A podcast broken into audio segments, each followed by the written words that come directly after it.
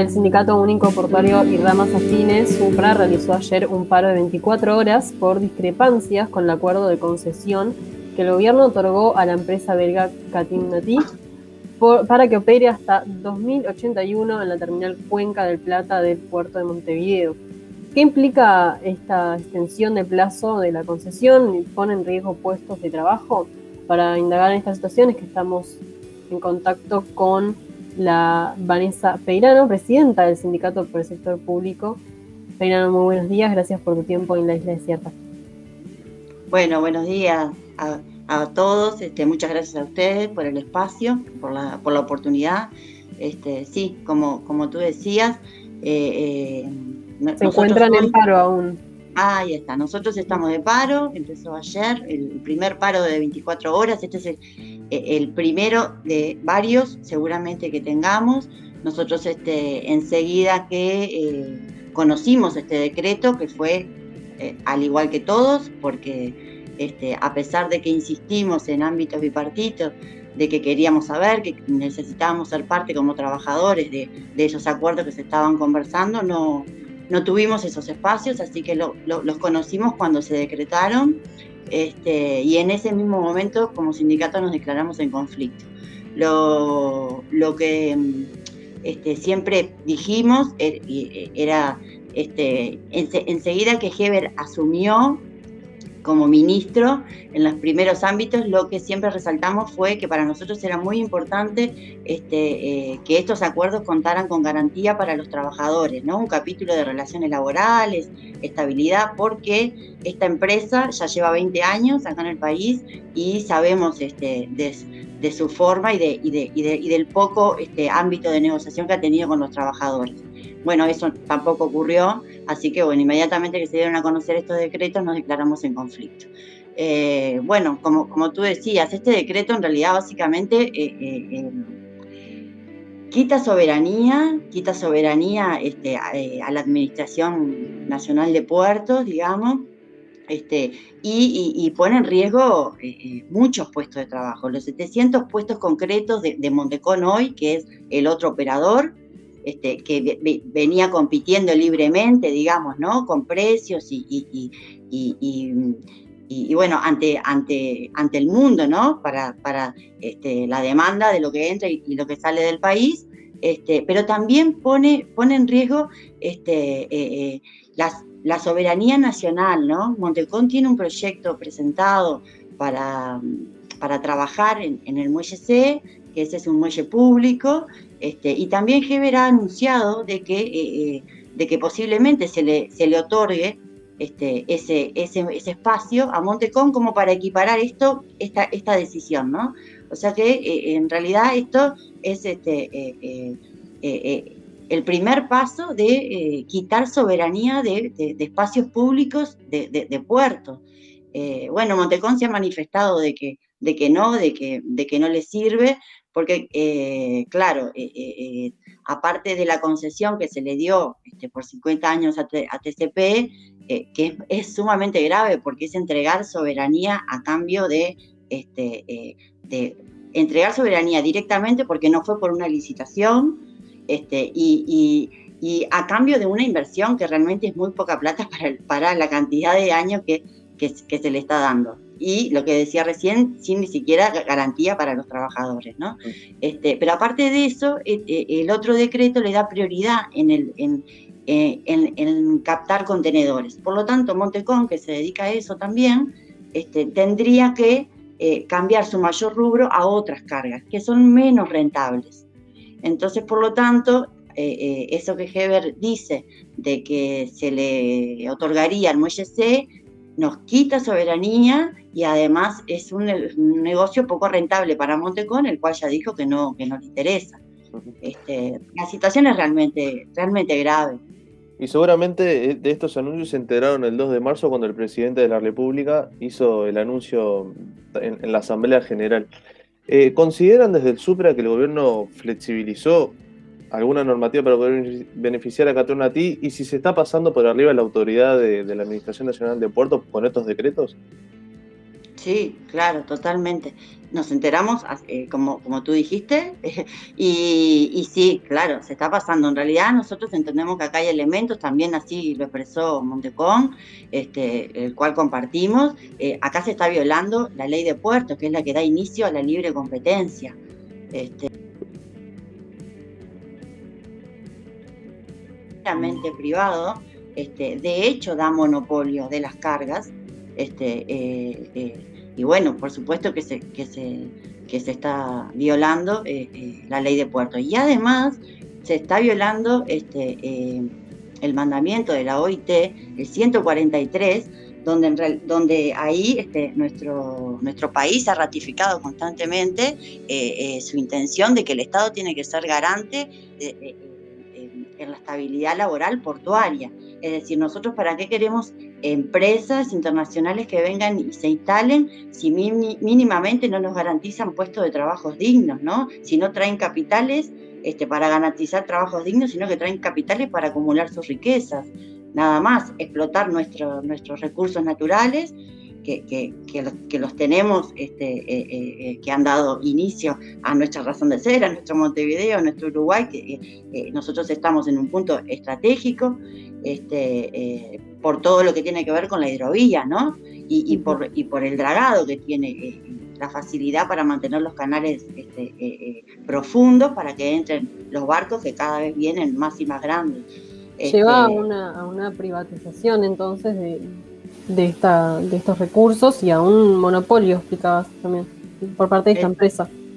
Exactamente, nosotros estamos convencidos, sabiendo del negocio como trabajadores que estamos ahí, estamos convencidos que eh, de hecho esto monopoliza las cargas, eh, eh, deja a todo el ingreso y la salida de la mercadería de nuestro país en manos y en criterios de capitales meramente privados. Quien fija los precios, de lo que entra y lo que sale son los operadores. Este, por lo tanto, quien va a decidir la mercadería que entra y que sale en contenedores del país va a ser TCP. Quizá para, los y las oyentes, ¿qué implica y protege bien la, ley de puertos? Bueno, la ley de puertos básicamente este, eh, como, favorable, porque en realidad nuestro sindicato en su momento este, eh, eh, eh, se declaró en conflicto por esa ley, porque era, era, era entregar también muelles a capitales privados, ¿no? pero bueno, en realidad favorable sí tuvo que abrió este, la oportunidad de que operadores este, de, las mismas cargas, digamos, ¿no? En este caso contenedores, puedan trabajar en un mismo espacio y, compitiendo precios a favor de que, este, eh, eh, de, que las navieras busquen los precios más baratos este, eh, para, para, para hacer un mercado atractivo ¿no? en la región.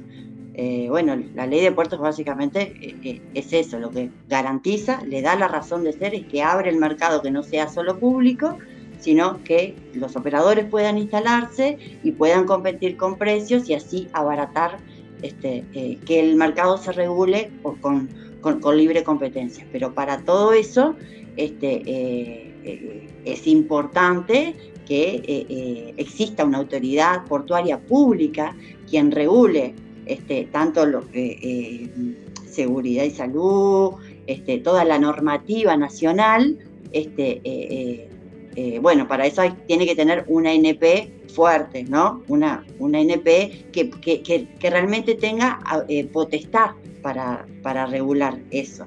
Y, bueno, a ver, nosotros como, como país chico que somos en la región, tenemos eh, una, producción chica, digamos, este, es muy importante que ANP mantenga el lineamiento de, de autoridad para em, esté en sintonía, digamos, con lo que queramos desarrollar. Yo siempre eh, pongo el, mismo ejemplo. Si para el Uruguay es importante este, desarrollar la soja, bueno, entonces este, tenemos que tener un mercado portuario que eh, eh, facilite y habilite de que la soja este, pueda entrar y, salir al, al país barato también, ¿no? La soja no va en contenedores y sin embargo para el negocio portuario, si lo dejamos solo en, manos de privados, ahí lo que va a primar es el interés económico. Los contenedores cada vez este, eh, vienen más grandes, por lo tanto se puede cargar mucho, mucho más este, eh, productos y otras cosas, y si la prioridad entonces de lo que entra y lo que sale del país va a estar regulada meramente por el interés este, del negocio portuario, del capital nada más, sino por el interés del país, este, ahí corremos un gran riesgo de, bueno, de quedar este, aislado también, ¿no? ¿Se ha visto entonces debilitada la autoridad de la administración en este contexto? ¿Cómo, cómo es la relación actual entre la NP y esta empresa? Sí, eh, actualmente eh, eh, el, el actual directorio Curvelo, él entiende, eh, viene trabajando, digamos, en, una línea de fortalecer esta, esta relación.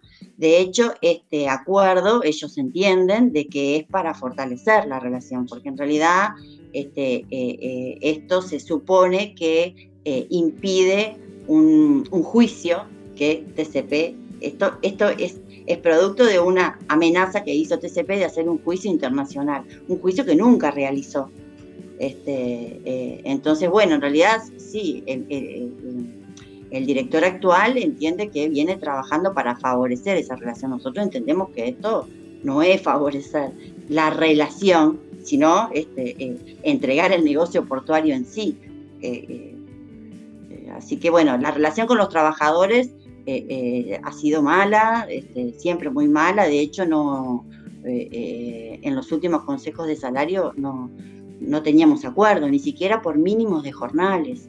Eh, hace, hace poco, eh, eh, por, octubre, por noviembre, esta, empresa despidió a un trabajador porque se negó a utilizar una mascarilla, estando en pandemia, una, mascarilla que estaba usada, ¿no? un, trabajador que, que, estaba manipulando cargas peligrosas. Entonces, realmente eh, eh, el relacionamiento con esta empresa, tanto para los trabajadores como para la NPE, eh, deja mucho que desear. No hay una voluntad. Vanessa, vos decís que tiene un contexto de precarización laboral, con contratos eventuales, malas condiciones de trabajo en esta empresa, que no tiene negociación tripartita. A su vez también denunciaron que la empresa apela cada vez más a contratos temporales cortos. Em, ¿Es cierto que, hace un tiempo eh, habían puesto a la venta su paquete accionario esta empresa belga? Sí, sí, es cierto. Este, yo no, no, no, quiero mentir, pero porque no me acuerdo, soy terrible para las fechas, pero creo que por el 2019 fue que lo, hice públicamente, de que el negocio no, no, no, era como, como pensaban, este, y bueno, y puso y, lo puso a la venta y no, eh, al parecer no, no tuvo oferentes. Este, también eh, algo importante, este, em, esta empresa le quedan 10 años todavía con esta concesión, ¿no? fue por licitación, fueron 30 años, este, lleva 20 recién. Nosotros lo primero lo que decimos es que, que así se lo, se lo, se lo mandamos por nota a, a, la, a la Comisión de Transporte, este, que por qué ahora, ¿no? Nosotros estamos en un momento de pandemia, donde los trabajadores portuarios este, realmente han mostrado eh, eh, eh, su capacidad al máximo. Este, ¿qué, necesidad hay de ahora hacer este, esto sin citar a los a, toda la comunidad entera, ¿no? Para, para, para ver. Y aparte, este, esto mereció un análisis mucho más profundo. En estos 20 años, esa empresa TCP tiene, lleva dos faltas. Este, eh, o sea, eh, eh, esta, esta, esta, licitación establece que con la tercera eso ameritaba una recesión de esta licitación, porque no cumplía con las cargas, con la cantidad de cargas que había prometido traer al país. Entonces, este, hay, hay, hay, muchas, muchas este, interrogantes y, y, nada, nada parece eh, favorecer nada más que al capital de TCP. ¿La situación laboral con Montecón, la empresa que compite, es parecida o, cómo la evalúan ustedes? No, no. Eh, Montecón realmente tiene una situación eh, mucho mejor, este, tiene trabajadores de muchos años, tiene un muy buen relacionamiento con, con, el sindicato, con el, con el, comité de base. Este, de hecho, Montecón en, el negocio es el que este, tiene mejores precios, tiene casi el, el, el 60% de, de, de, lo, los, de, lo que se mueve de contenedores, los capta Montecom. Este, eh, eh, es decir, tiene mejores precios, tiene un, un, mejor relacionamiento y mayor estabilidad para con sus trabajadores, todo lo que tiene que ver con seguridad y salud. Este, eh, bueno, de hecho, las políticas de género, Montecom ha sido líder en eso. Este, no, no, Montecom realmente trabaja diferente. En su momento, el, ministro de Transporte y Obras Públicas, Luis Alberto Eber, expresó que con esta nueva concesión, con esta extensión, se generarían más puestos de trabajo. ¿Ustedes lo ven así desde el sindicato? No, eh, eh, eh, entendemos que sí, que la inversión, este, por supuesto, pondrán más grúas, así que van a captar este, más, más contenedores, pero no carga nueva, sino la misma carga que hoy tiene Montecón es la que ellos van a, van a, van a captar. Este, no, no vemos que sea mayores puestos de trabajo que hoy tenga el puerto de, Montevideo, por el contrario, la inversión que van a traer va a tener una, mejor tecnología, esas, esas grúas van a trabajar mucho más rápido, con mucho menos personal. Este, entonces, no, realmente mayores puestos de trabajo para TCP, sí, claro, eh, eh, tendrá que contratar un, poco más de, personal, pero en realidad para el mercado en sí mismo, por el contrario, eh, al revés, hoy Montecón tiene este, estos 700 trabajadores, este, debería absorberlos 700 eh, y más, digamos, ¿no? Para que sean mayores puestos de trabajo. Y, bueno, y aparte que eh, en ninguna parte eh, del convenio está garantido eso, entonces no, es, muy difícil creerlo. Desde Supra, ¿qué, qué reuniones han mantenido con, con el presidente de la ANP, Juan Curvelo? ¿Han solicitado alguna reunión también al Ministerio de Trabajo? Nosotros con, con Curvelo tenemos, sí, reuniones mensuales, este, bipartitas y... ¿Hay diálogo entonces?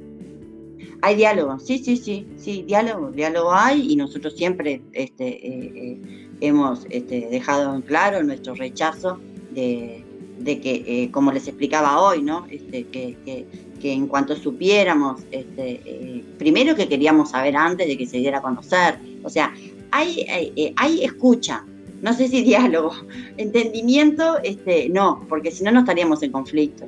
Eh, eh, nosotros fuimos claros en, rechazar que si este acuerdo no, no, no, tenía un capítulo que garantizaba las relaciones laborales, este, iba a ser un conflicto. Eh, y de hecho este, no, lo, no lo tuvo, no lo tiene y estamos en conflicto. existe el ámbito, somos respetuosos con los planteos, pero, pero no podemos decir que hay negociaciones en temas tan importantes y tan relevantes este, eh, eh, para, para, nuestro país como deberíamos tenerlo. Esto, eh, nosotros estamos hablando que esta concesión le, le, da un monopolio privado hasta el 2081.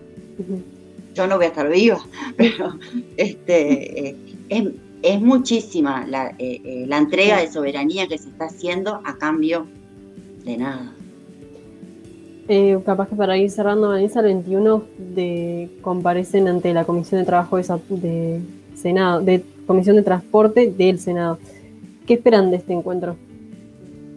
Bueno, nosotros eh, realmente esperamos eh, que exista una capacidad de entendimiento de los trabajadores, de la gente, del pueblo y de lo que se, y, de lo que este, se está empeñando con esto, ¿no?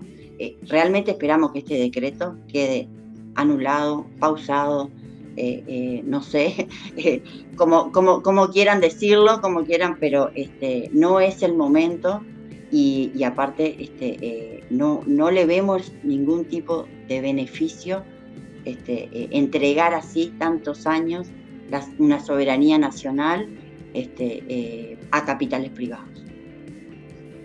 Vanessa Peirano, presidenta del Sindicato Único Portuario y Ramas Afines, muchas gracias por tu tiempo en la iglesia. No, muchísimas gracias a ustedes. Un gustazo. Mm.